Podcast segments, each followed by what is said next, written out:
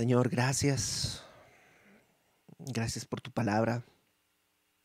Porque aun cuando tu palabra nos narra eventos que son verdaderamente trágicos, sabemos que podemos encontrar en ella fortaleza, consuelo, dirección. Que podamos escuchar el día de hoy aquellos, aquellas cosas que tú quieras decirnos, que con claridad resuenen en nuestra mente y en nuestro corazón y transformes así nuestra vida. En el nombre de Jesús, Señor. Amén. Ok, el capítulo 13 es por mucho uno de los capítulos que uno nunca quisiera predicar. Eh, es un capítulo terriblemente doloroso. De entrada, en todo el capítulo no aparece ni una sola vez la palabra eh, Dios o Jehová o, algo así. Es un capítulo que está sumido en, en, la miseria y el dolor desde todos los puntos de vista. Pero creo que aún ahí tenemos algo que aprender. Así que capítulo 13 del segundo libro de Samuel. Aconteció después de esto. ¿Después de qué? Bueno, en el capítulo anterior nosotros vimos que eh, David en verdad se arrepintió del pecado que había cometido con Betsabé, un pecado no solamente de adulterio, sino también de homicidio, porque mandó matar al, al esposo de Betsabé. Y y Dios lo restaura e incluso tiene una gran victoria, una gran victoria que además tiene unas cosas impresionantes. En el verso 30 del capítulo 12 dice, quitó la corona de la cabeza de su rey, del rey de, esta ciudad, que, de la ciudad de Rabá, y dice, eh, la cual pesaba un talento de oro, son 34 kilos que pesaba esa corona. ¿Te imaginas esa corona así? O sea, ni siquiera la puedes usar, nomás para la foto, porque te rompe el cuello estar usando una cosa de 34 kilos en la cabeza. Pero ahí está, tiene mucho botín. Dios eh, en verdad no ha rechazado a David, consideró su arrepentimiento. Pero te acuerdas que también Dios le había dicho que por causa de su pecado, la espada no se iba a apartar de la casa de David, vendrían consecuencias y el capítulo 13 es el inicio de todas estas consecuencias. Entonces, versículo 1 dice, aconteció después de esto que teniendo Absalón, hijo de David, una hermana hermosa que se llamaba Tamar, se enamoró de ella Amnón, hijo de David. Ok, ¿qué está sucediendo? Absalón, a quien menciona en el versículo 1, tiene una hermana que se llama Tamar. Entonces, ¿para qué menciona a Absalón? Porque va a ser protagonista un poquito más adelante. Entonces, Absalón y Tamar son hermanos, hijos de David y Maaca. Maaca es la hija del rey de Jesús. ¿no? Acuérdate que David, cuando ya se establece bien, empieza a tomar una y otra y otra y otra y otra esposa y tiene pues muchas esposas, muchos hijos y estos dos son hijos de Maaca. Y aparece otro nombre ahí en el versículo 1. Se enamoró de ella, dice Amnón. Amnón, hijo de David, era el primogénito de David, el primero de los hijos que había tenido y por tanto el heredero al trono. Entonces tenemos estos personajes por el momento. Versículo 2. Estaba Amnón angustiado hasta enfermarse por Tamar, su hermana pues por ser ella virgen le parecía a Amnón que sería difícil hacerle cosa alguna. Ok, ¿qué, ¿qué, está sucediendo? Amnón se enamora de su media hermana. En verdad no es su hermana, es su media hermana. Aún así, la ley en Levítico, me parece que en el capítulo 18, ya establecía que no era una relación legítima. Él no podía estar con su media hermana, realmente no era lo correcto. Pero Amnón dice que estaba enamorado. En realidad no estaba enamorado, como la historia nos lo va a mostrar más adelante. No era amor, sino simplemente lujuria. Y, lo podemos ver porque dice que estaba angustiado hasta enfermarse, pues por ser ella virgen le parecía a Amnón que sería difícil hacerle cosa alguna. O sea, hasta, hasta el lenguaje es, es, es grotesco, ¿no? Es que hacerle cosa alguna, es como, pues, ¿qué quieres hacerle que no es permitido? es, es raro. En aquella época las familias vivían separadas, es decir, la, la familia de Maca vivía, cada esposa tenía su propia casa. Entonces, Amnón dice, pues no, no había oportunidad, porque como ella era virgen, es decir, estaba siempre con sus doncellas, con sus compañeras, no habría oportunidad de él de cruzar una línea o algo así. Y también nos muestra que, pues, al ser virgen, quiere decir que no estaba casada. O sea que Tamar tendría entre 14 y 16 años, tal vez. No, en, aquella época se casaban muy pequeñas, muy, niñas, 14, 15 años era la edad normal, era normal, tal vez un poquito más, 16, pero digamos 18 ya era que se casó tarde. Entonces estamos hablando que Tamar era una, era una niñita y, y eh, tal vez era un poco mayor, tal vez tendría 17, 18 años, tal vez un poco más incluso pero está angustiado porque no puede hacerle cosa alguna. Qué curioso, ¿no? No está angustiado porque la ama. El amor no busca lo suyo. El amor busca el bien del otro. Pero aquí él está angustiado porque no puede hacerle cosa alguna a Tamar. Y Amnón tenía un amigo que se llamaba Jonadab, hijo de Simea. Simea o Samma es hermano de David, dice ahí, hermano de David. Y Jonadab era hombre muy astuto era astuto no en un buen sentido, es decir, astuto no quiere decir sabio, como pícaro, como eh, eso, muy inteligente, pero para lo malo.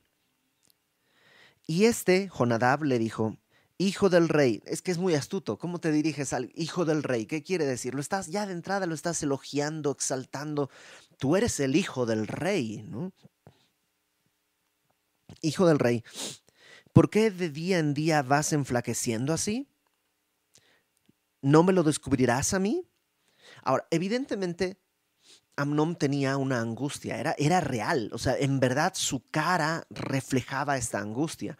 Yo recuerdo hace, hace algunos años, cuando yo tuve una crisis depresiva muy fuerte, se me veía así, pierdes eh, peso, o sea, tu cuerpo eh, hace evidente esta angustia de corazón.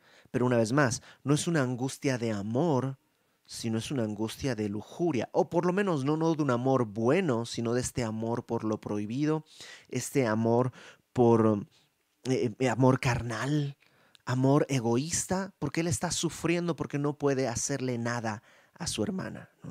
Entonces le dice eh, Jonadab, ¿no me lo vas a decir? Y Amnón le respondió, yo amo a Tamar, la hermana de Absalón, mi hermano. Qué curioso, ¿no? Porque tratamos de, por medio de palabras así medio chistositas, tratamos de cambiar lo que es evidente. Porque no es, Tamar no es hermana de Absalón, mi hermano. O sea, si es hermana de Absalón, tu hermano, ¿qué es de ti? Pues es tu hermana. O sea, ¿por qué Absalón es tu hermano y ella no? Pero a veces con nuestro discurso, con nuestro lenguaje, tratamos como de suavizar, de, hacer que, como que por el lenguaje usado, el acto sea menos pecaminoso. A la fornicación la llamamos, pues es que amamos, es que, es que estoy enamorado y, y, no sé qué, cuando en realidad es simplemente una, una salida y, no sé, semántica, es una cuestión de nombres, no de realidades. Y dice, yo amo a Tamar, la hermana de Absalón, mi hermano. Y Jonadab le dijo, acuéstate en tu cama, finge que estás enfermo, y cuando tu padre viniera a visitarte, dile, te ruego que venga a mí, que venga mi hermana Tamar, para que me dé de comer y prepare delante de mí alguna vianda para que al verla yo la coma de su mano. O sea, tú lees esta. A ver, ¿cuál es, la, qué es, ¿cuál es la estrategia? Hazte el enfermo y luego pide que ella venga y te dé de comer. Si te das cuenta desde la estrategia, el objetivo no es conquistar a Tamar. Creo que, o sea, no, no sé, si yo fuera Jonadab o no, no, no, sé, pero le diría, pues, llévale serenata, cómprale chocolates, este, no sé, hazle salteñas o dale una comida para conquistarla, porque se supone que ese es el objetivo del amor. Pero de entrada, el objetivo no es conquistarla, sino saciar su deseo. O sea, hasta el enfermo, que ella venga, se quedan a solas y entonces tú aprovechas. ¿Cuál era tu angustia? ¿Te acuerdas? ¿Cuál era la angustia? Que no podía hacerle nada. Con esta estrategia, ahora, Amnon, ya puedes hacerle lo que quieras. Entonces, desde entrada, la, la estrategia está diseñada para, para el pecado. Verso 6. Se acostó, pues, Amnón y fingió que estaba enfermo. Y vino el rey a visitarle y dijo Amnón, y dijo Amnón al rey, yo te ruego que venga mi hermana Tamar y haga delante de mí dos hojuelas para que coma yo de su mano. Tal vez con, ah, por favor, ¿sabes qué? Dile a Tamar que venga y me atienda porque me siento mal. Y versículo 7. Y David envió a Tamar a su casa, diciendo, Ve ahora a casa de Amnón, tu hermano, y hazle de comer. Y fue Tamar a casa de su hermano Amnón, el cual estaba acostado, y tomó harina y amasó e hizo juelas delante de él, y las coció. Qué, qué, qué sumisa y qué obediente de Tamar, ¿no? Verso 9. Tomó luego la sartén, la sacó delante de él, mas él no quiso comer. Y dijo Amnón, echad fuera de aquí a todos. Y todos salieron de allí. Entonces Amnón dijo a Tamar, trae la comida a la alcoba para que yo coma de tu mano. Pues ya no está en el comedor, ya sacó a todos, ya está solas, ya está en la alcoba, tomando Tamar las hojuelas que había preparado, las llevó a su hermano Amnón a la alcoba. Y cuando ella se las puso delante para que comiese, asió de ella, o sea, él la agarró y le dijo, ven, hermana mía, acuéstate conmigo. Ella entonces le respondió, no, hermano mío, hasta te das cuenta el tono que ella está usando. No, hermano mío, no me hagas violencia, porque no se debe hacer así en Israel. No hagas tal vileza. Su primer argumento con el que trata Tamar de zafarse es, esto no sucede, somos un pueblo escogido de Dios, tenemos normas, tenemos leyes, tenemos una moral, no somos como los otros pueblos, no somos como los gentiles, como los paganos, que sí tienen una vida completamente desenfrenada, en que todo se vale, en que no hay límites. No, no, somos como ellos, ¿no? Versículo 13. Siguiente argumento, ¿a dónde iría yo con mi deshonra? Y aún tú serías estimado como uno de los perversos en Israel. Te ruego pues ahora que hables al rey, que él no me negará a ti. Tamar, lo siguiente que le dices, vas a deshonrarme. O sea, si me amas, estás deshonrándome, estás eh, lastimándome. Y en tercer lugar, tú mismo estás provocando un problema para ti, tú mismo estás arrastrando algo que contra ti está mal, tú vas a ser deshonrado. Y, probablemente tratando de comprar tiempo, porque como te digo, la ley ya lo impedía, pero tal vez tratando de comprar tiempo le dice, Dile a David que nos case. O sea, yo me, me, caso contigo si eso es lo que hay que hacer. Yo me caso contigo. Pero, pero, pero que haya orden, pidámosle a David. Verso 14. Mas él no la quiso oír, sino que pudiendo más que ella, la forzó y se acostó con ella.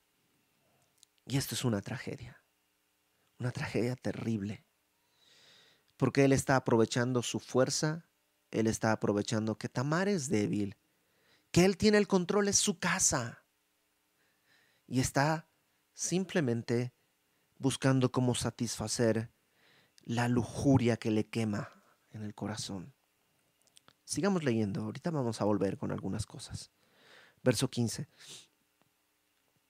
Luego la aborreció Amnón con tan gran aborrecimiento que el odio con que la aborreció fue mayor que el amor con que la había amado.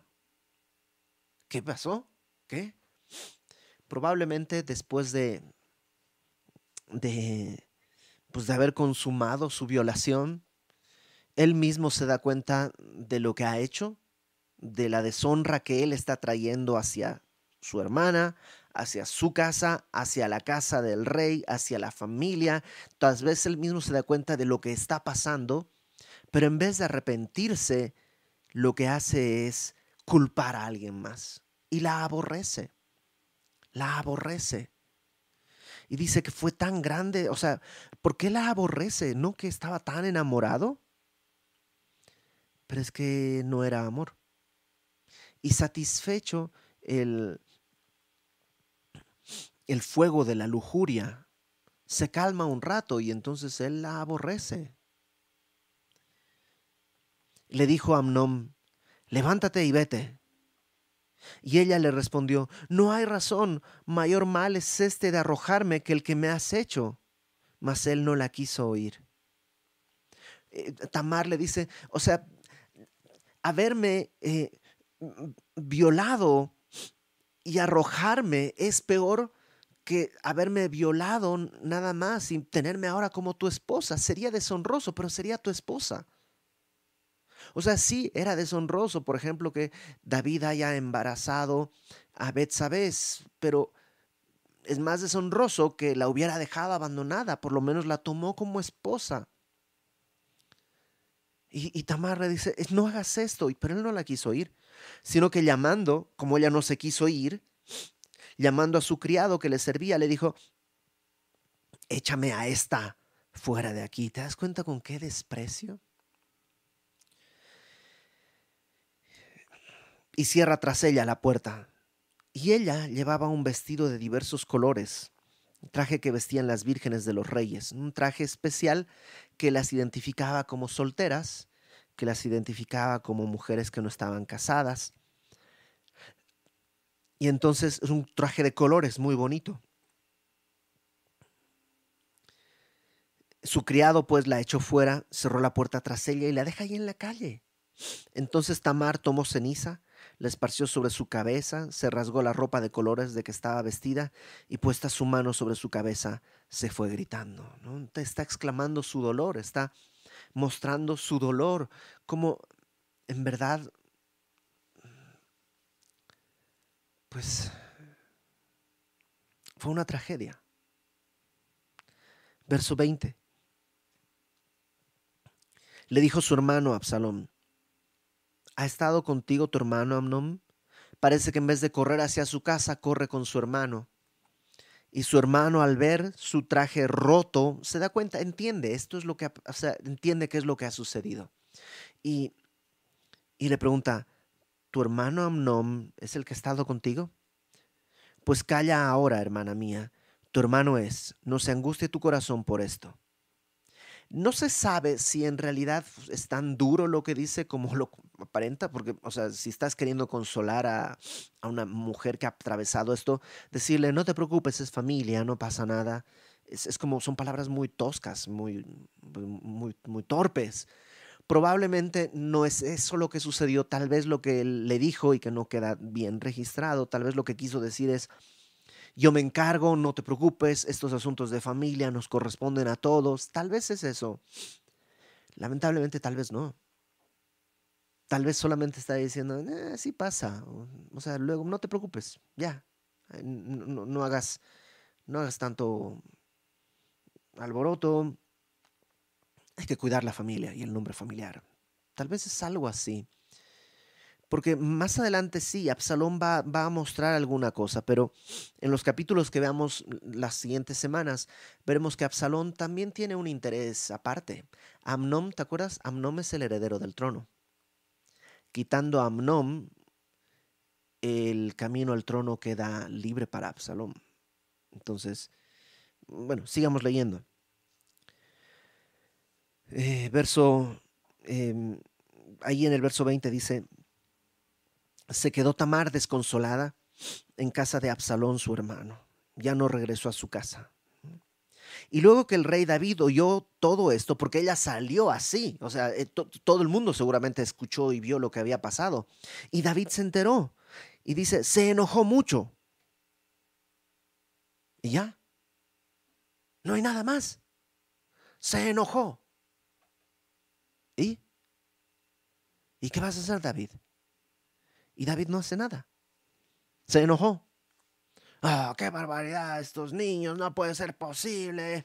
Lo único que hacen es son crear problemas. Todo el tiempo están viviendo. Bla, bla, ah. Pásenme mi guitarra. Voy a ir a tocar mi guitarra en mi cuarto. Y ya. No hizo nada, David. Versículo 22. Mas Absalón no habló con Amnón ni malo ni bueno. Dejó de hablarle simplemente, aunque Absalón aborrecía a Amnón porque había forzado a Tamar su hermana. Sí, evidentemente Absalón se siente eh, probablemente dolido, pero em, lo que hace eh, es guardar silencio dos años. Fíjate en el versículo 23. Aconteció pasados dos años, dos años en los que Amnón y Absalón no se hablaron, pero Absalón iba guardando, iba teniendo, iba sosteniendo algo aquí en su corazón Dos años después dice que Absalón tenía esquiladores. Los esquiladores son los que le ayudan en, el rebaño a quitarle la lana a las ovejas. Las ovejas hay un punto en que tienes que quitarles la lana. No es una crueldad, sino es necesario porque si no, pues se pueden enfermar y todo. Entonces se le quita la lana. Y es un tiempo también de celebración porque pues toda esa lana se la puede utilizar para otras cosas. Entonces dice, tenía Absalón esquiladores en Baal Hazor, que está junto a Efraín, entonces una población un poquito alejada. Y dice que convidó Absalón a todos los hijos del rey, porque va a esquilar y entonces es una celebración. Y vino Absalón al rey y dijo, he aquí tu siervo tiene ahora esquiladores. Yo ruego que venga el rey y sus siervos con tu siervo, ¿no? Vente, David, vente, papá, y, y respondió el rey Absalom, no, hijo mío, no vamos todos para que no te seamos gravosos, porque pues todo lo que vas a ganar con tu esquila al final lo vas a perder en, en invitarnos a todos. No, mejor yo no voy. Y aunque porfió con él, no quiso ir, más le bendijo. Entonces dijo Absalom, pues si no, em, te ruego que venga con nosotros Amnón, mi hermano. Y el rey le respondió, ¿para qué ha de ir contigo? Tal vez sospechaba algo. Acuérdate que David sabía. Pero por otro lado, tal vez piensa, bueno, pues es que al final de cuentas es el futuro heredero, es el futuro rey, así que pues tiene lógica, tiene cierta lógica. Pero como Absalón le importunaba, dejó ir con él a Amnón y a todos los hijos del rey. Y Absalón había dado orden a sus criados diciendo, os ruego que miréis cuando el corazón de Amnón esté alegre por el vino. Al decir yo, herid Amnón, entonces matadle, y no temáis, pues yo os lo he mandado. Esforzaos pues y sed valientes. Qué terrible. Hay varias cosas acá. Número uno, dos años ha estado guardando la amargura. Dos años. Cuando un evento te tiene en amargura por dos años hay un problema grave, no solo en el evento traumático, sino en el corazón. Dos años ha estado pensando cómo hacer y ahora encontró la oportunidad. ¿Y sabes qué es lo que hace? Está siguiendo el ejemplo de David. Al final de cuentas, Amnón está tomando una mujer ajena como David lo hizo. Y ahora Absalón está haciendo lo mismo que hizo David con Urias. Primero lo emborracha y luego lo manda a matar. Es exactamente el mismo patrón. Pareciera que Amnón era muy grande y corpulento, porque no se anima a matarlo, digamos, sobrio. Necesita que esté bajo el efecto del alcohol para poder matarlo. Verso 29. Eh, Los criados de Absalón hicieron con Amnón como Absalón les había mandado, entonces se levantaron todos los hijos del rey y montaron cada uno su mula y huyeron. Entonces tal cual, en medio de la celebración, mientras está, están comiendo y está tomando, ya cuando está medio borracho, alguien da la señal, se acercan y lo matan. Y todos los otros hijos huyen. Estando ellos aún en el camino, llegó a David el rumor que decía, Absalón ha dado muerte a todos los hijos del rey, y ninguno de ellos ha quedado. El chisme siempre viene distorsionado, ¿no? No es lo que había pasado, pero tiene una base de verdad. Entonces, levantándose David, rasgó sus vestidos y se echó en tierra, y todos sus criados que estaban junto a él también rasgaron sus vestidos.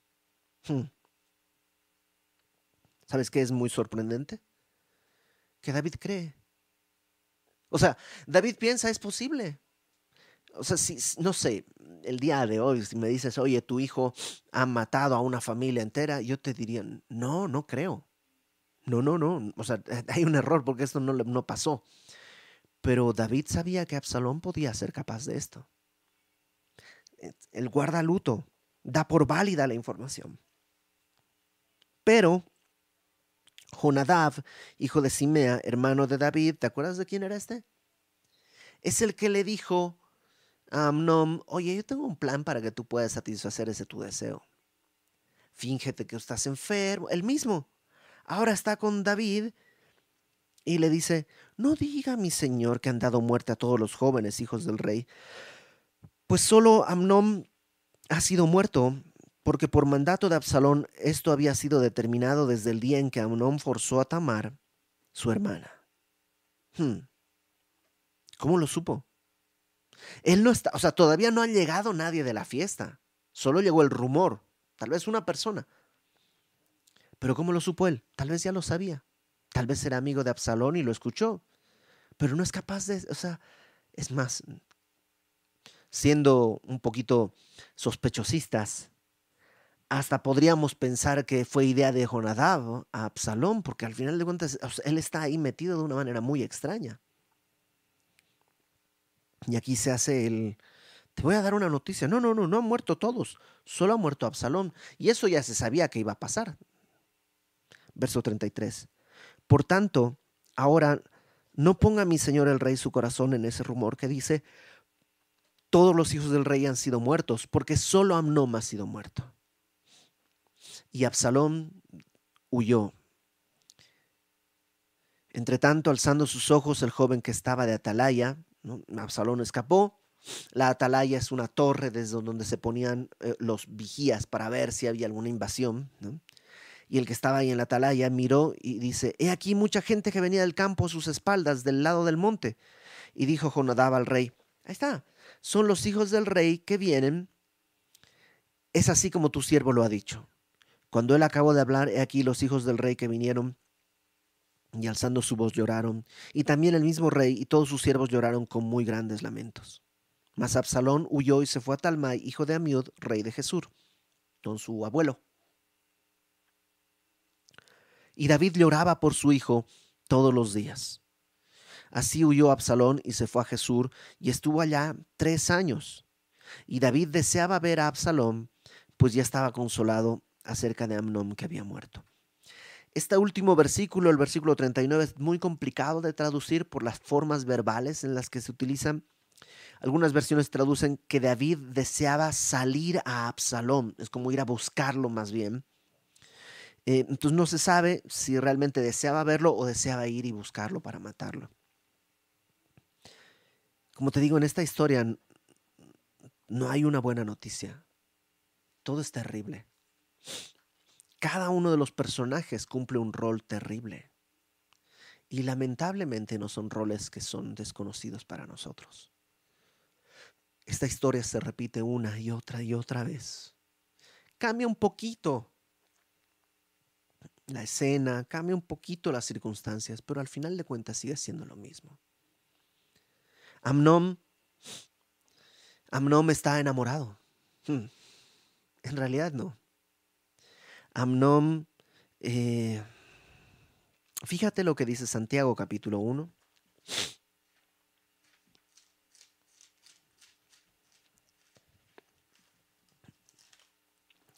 Versículo 13. Cuando alguno es tentado, no diga que es tentado de parte de Dios, porque Dios no puede ser tentado por el mal ni él tienta a nadie.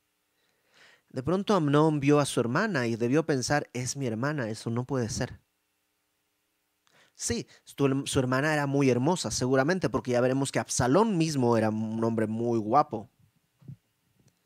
Entonces, seguramente Tamar también era una mujer, bueno, en este caso una niña muy hermosa. Y tal vez, por la naturaleza caída, Amnón podría ser tentado, pero, pero ¿qué vas a hacer cuando eres tentado? Porque seguramente puede haber una mujer que sea físicamente hermosa, tu compañera de trabajo, tu compañera de escuela, tu compañera, lo que sea, puede ser.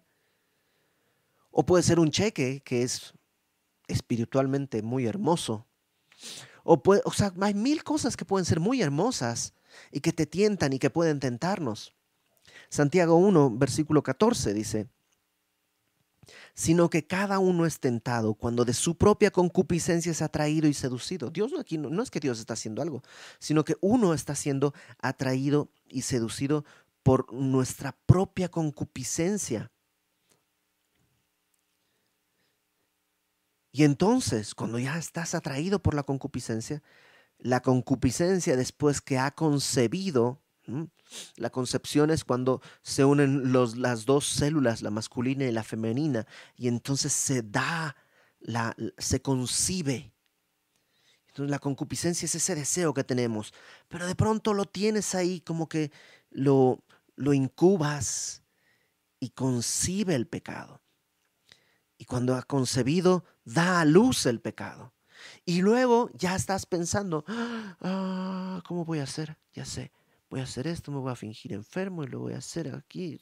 O sea, al final de cuentas, el proceso en su mente lo fue llevando y arrastrando y arrastrando y arrastrando y arrastrando hasta que da a luz al pecado y el pecado siendo consumado da a luz la muerte.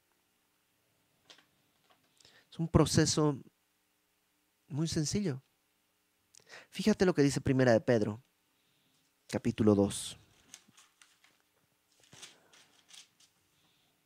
Versículo 11. Amados, yo os ruego como extranjeros y peregrinos que os abstengáis de los deseos carnales que batallan contra el alma. Ahí están. Los deseos carnales que batallan contra el alma, que quieren destruir tu mente, tu, tu, tu inteligencia. Ahí están.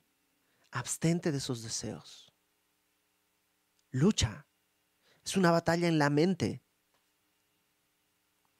Ninguno de nosotros está exento a que nuestra propia concupiscencia nos tiente. Todos podemos ser tentados.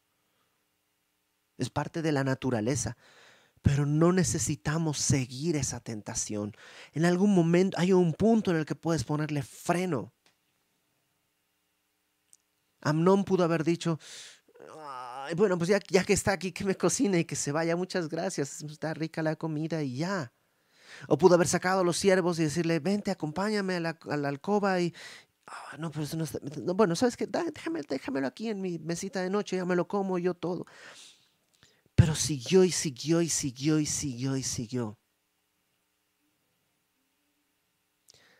Ay, ten cuidado no ser como Amnon. Y ten cuidado, me refiero a mí. Por supuesto a ti también. Pero todos necesitamos recordar esto. No dejes, no dejes que tu propio deseo carnal, tu propia concupiscencia incube malos pensamientos. Ay, no pasa nada.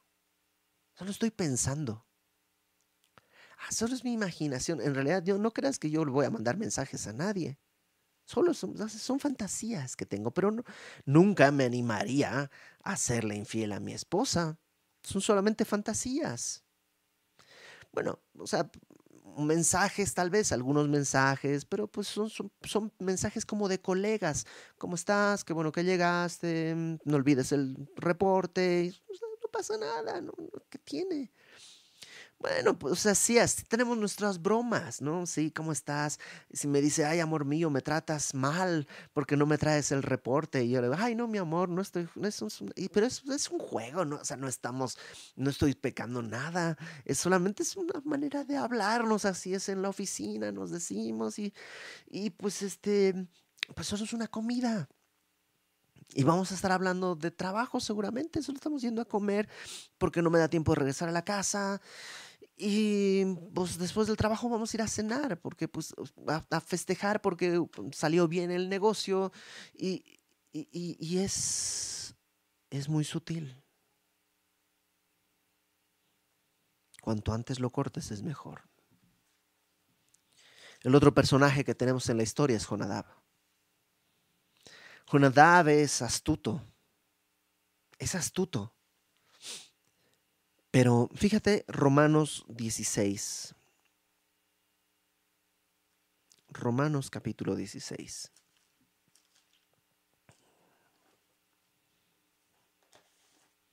Versículo 19 dice, está hablándole a los romanos, que su obediencia ha venido a ser notoria a todos, así que me gozo de vosotros, pero, aquí está el pero, quiero que seáis sabios para el bien e ingenuos para el mal.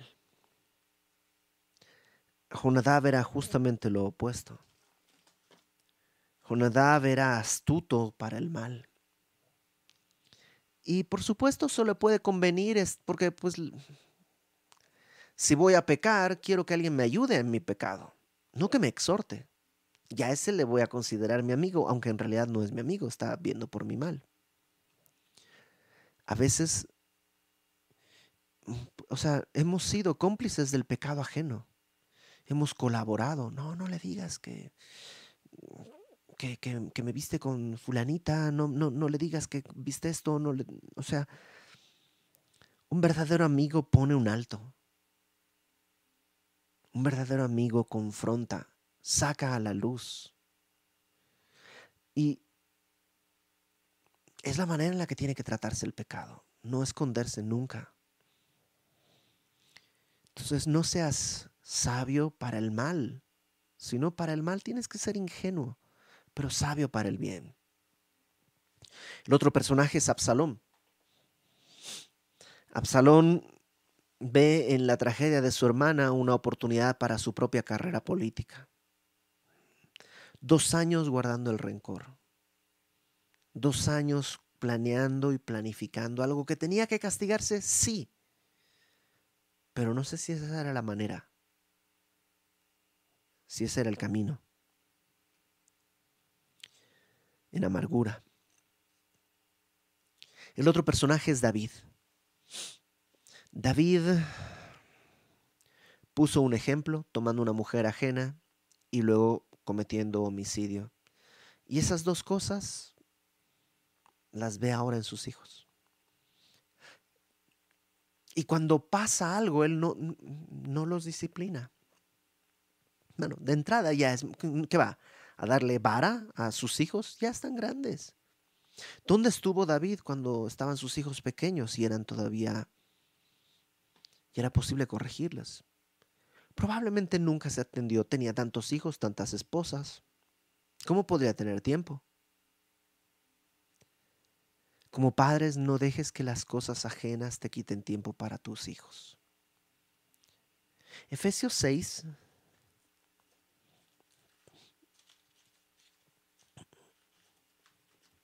Efesios 6 dice en el versículo 4, eh, y vosotros padres, no provoquéis a ira a vuestros hijos ¿cómo, ¿cómo no provoco a ira? Bueno, haciendo lo contrario, me dice, si no, o sea, en vez de provocarlos a ira, ¿qué tienes que hacer? Criarlos en disciplina y amonestación del Señor. Nuestra tarea es disciplinar a nuestros hijos. Nuestra tarea es ayudarles a crecer, criarlos es eso, es eh, ayudarlos, animarles a crecer, sostenerles, sustentarles, pero en disciplina, porque también el pecado está arraigado en su corazón. Qué terrible que es ver, ah, pues es que así es mi hijo, es inquieto. Oye, estás en mi casa, no puede estar subiéndose a la mesa. Estás en casa ajena, no puede estar comportándose de esa manera. Es que así es su carácter y nosotros somos de espíritu libre. Ese espíritu libre lo va a matar. No estoy diciendo que tenemos que ser tiranos con nuestros hijos, pero tienen que aprender a comportarse en la mesa, tienen que aprender a sentarse, tienen que... O sea, Es parte de enseñarles a, a crecer. Ay, pero eso es muy anticuado, tan anticuado como la Biblia. Tienes que criarles en disciplina. Vivimos en una época en la que la disciplina se ha desechado del hogar y es terrible. Y no estoy hablando de ser abusivos con nuestros hijos, porque dice disciplina y amonestación del Señor. O sea, si tú nunca tienes tiempo para tus hijos y cuando llegas y tiran algo, ¿qué te pasa? ¿Eres un tonto o qué? ¿Por qué no haces bien las cosas? ¿Y en qué momento tú tuviste tiempo de enseñarle a hacer bien las cosas? ¿En qué momento tú tuviste tiempo para explicarle que eso que está haciendo está mal? Nomás estás como David. Ahí se enoja y, ya hace panchos y ya.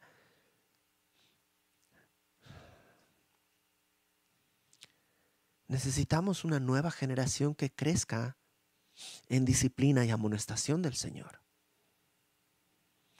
¿Y, ¿Y quién lo va a hacer si no nosotros? Ahora, David tiene un problema. Él está amarrado en sus manos por la vida que ha cometido, pues está, está reflejándose en sus hijos. Aunque tal vez sus hijos no lo han visto y no lo han vivido, está reflejándose lo que él ha hecho. Y a lo mejor tú y yo decimos, pero es que ¿cómo yo lo voy a corregir si yo he sido tan malo y tan terrible? David cayó en un engaño. Nosotros no disciplinamos a nuestros hijos porque seamos perfectos. Nosotros disciplinamos a nuestros hijos porque es una orden de Dios. Y la autoridad que recibimos sobre nuestros hijos no depende de nuestra gran labor sino del modelo que Dios estableció. Por supuesto, es una gran responsabilidad que yo tengo que tomar con temor y de la que no puedo rehuir. Ni siquiera puedo rehuir diciendo, ay, ¿cómo los voy a disciplinar? Yo soy peor. Pues es tu tarea, número uno, arrepentirte y número dos, disciplinarles. La verdad es verdad, no importa si yo le he podido cumplir o no, sigue siendo verdad. A lo mejor tendré que hablar con mis hijos y decirles, sabes qué, yo sé que yo estoy mal, yo te he puesto este mal ejemplo, yo confieso mi pecado, yo estoy haciendo esto mal. Pero el que yo lo esté haciendo mal no te da a ti derecho de tomar eso. Lo que yo quiero es cambiar mi vida, pero no quiero que tú entres en este camino. Que el hecho de que tú hayas fracasado en ciertas áreas de tu vida no te quite la autoridad de disciplinar a tus hijos. Pero ojo, disciplina a tus hijos sabiendo con temor que tú también eres tentado. Que tú también eres un pecador. No está permitido el abuso a los niños. De ninguna manera, bajo ninguna circunstancia. Disciplinar a tus hijos cuando estás enojado es desquitar tu enojo, no disciplinarles. Estás buscando cómo desquitarte, no cómo rescatarles.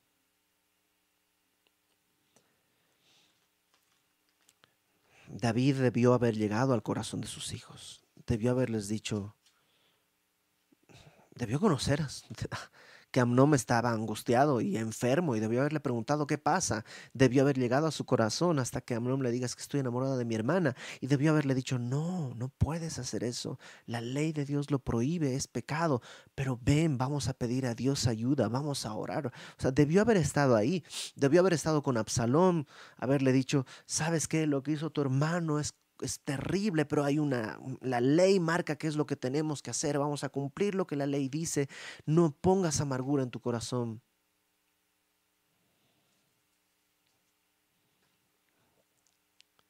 David estaba muy distraído. Y el último personaje que aparece en esta historia es Tamar. Y Tamar es una persona que no tiene culpa de nada de lo que está viviendo.